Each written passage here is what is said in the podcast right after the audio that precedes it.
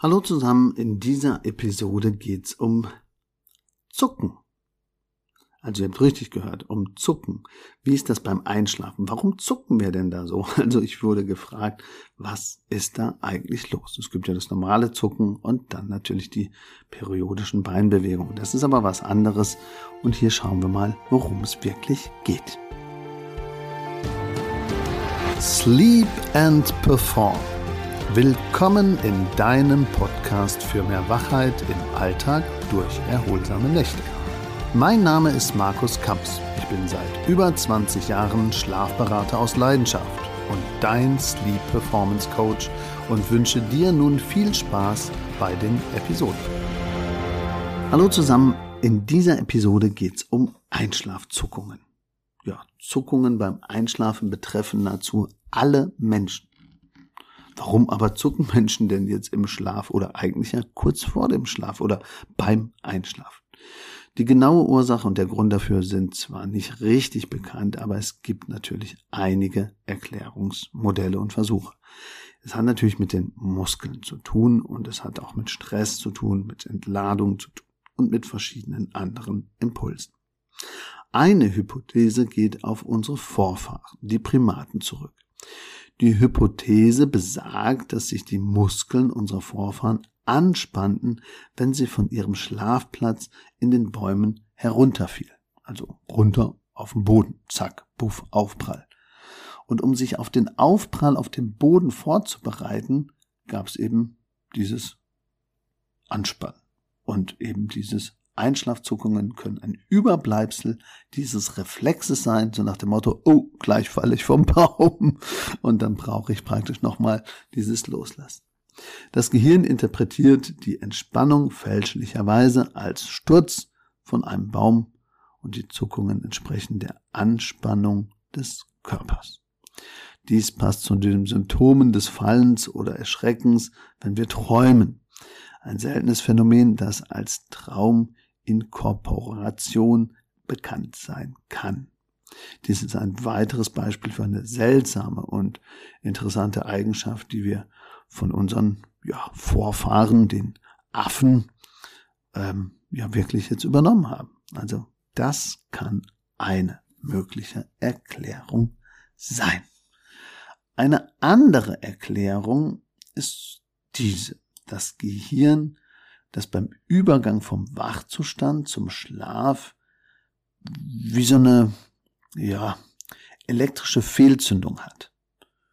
Also hypnagoge Zuckungen treten in der Regel in der Phase des Schlafs auf, in der sich das Muskelsystem also auch versucht gerade zu entspannen.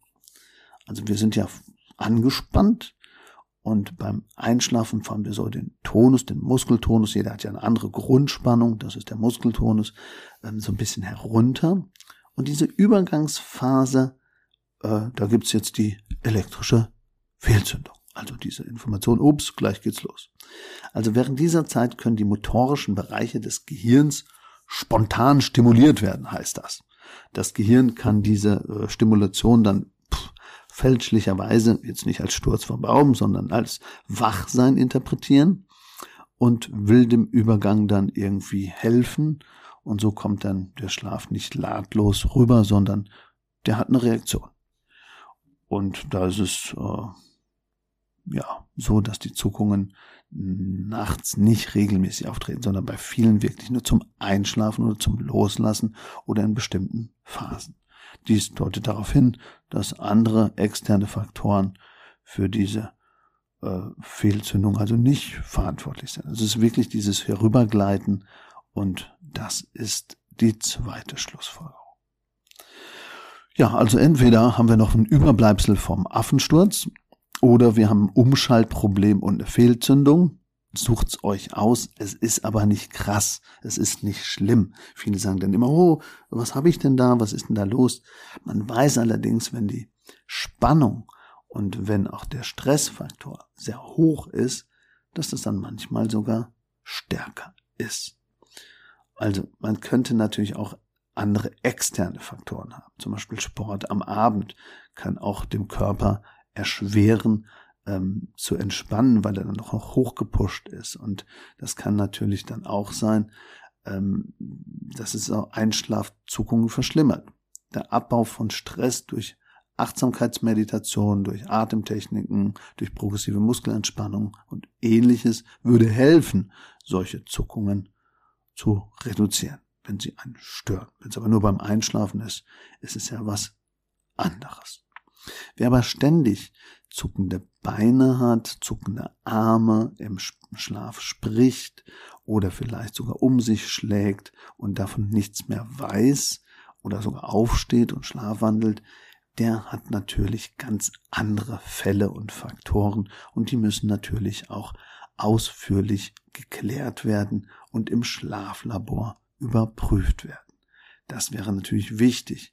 Und auch, man sollte auch Trainingszeiten auch ähm, beim Sport vielleicht ändern, um mal zu schauen, hat das eine Auswirkung auf mein Einschlafzuckungen oder auch Kaffeeverhalten und Alkoholkonsum kann Einschlafzuckungen erhöhen. Also wenn ich zu viel Kaffee trinke, zu viel Alkohol zu mir nehme, dann habe ich vielleicht da in diesen elektrischen Fehlzündungen noch mehr zu tun.